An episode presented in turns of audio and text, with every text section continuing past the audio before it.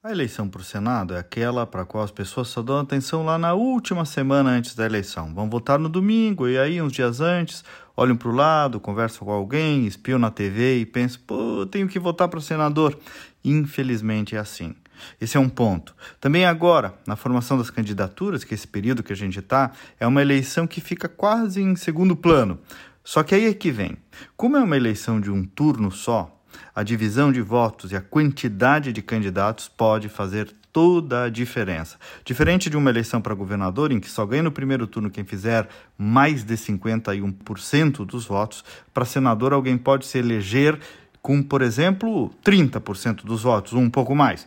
Na última eleição, com um voto só para senador, que foi a do Lazier, ele se elegeu com um pouco mais de 35%.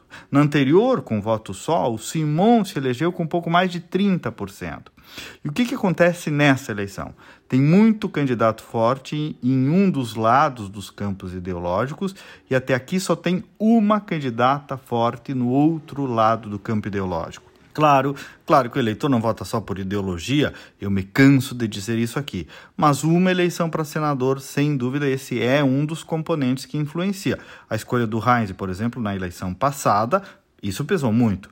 E agora o que, que nós temos? Digamos que do centro para a direita temos muitos peso pesados. Nada mais, nada menos do que nomes como Ana Amélia Lemos, General Hamilton Mourão, Comandante Nádia e Lazier Martins. Tchê, uma ex-senadora, o atual vice-presidente da República, uma das vereadoras mais votadas de Porto Alegre e o atual senador. Isso se não vier o Eduardo Leite, mas eu acho que não. Dá para supor que nenhum desses aí faça menos de 10% dos votos. Todos têm potencial para pelo menos isso. Pois bem, se cada um fizer 10%, já temos 50%.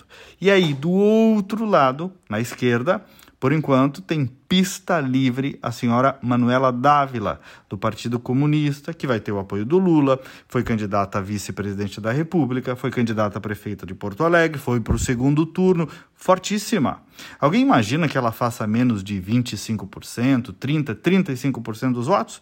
Pois bem, isso praticamente, a julgar pelo quadro de hoje, garante a eleição de Manuela Dávila como senadora dos gaúchos.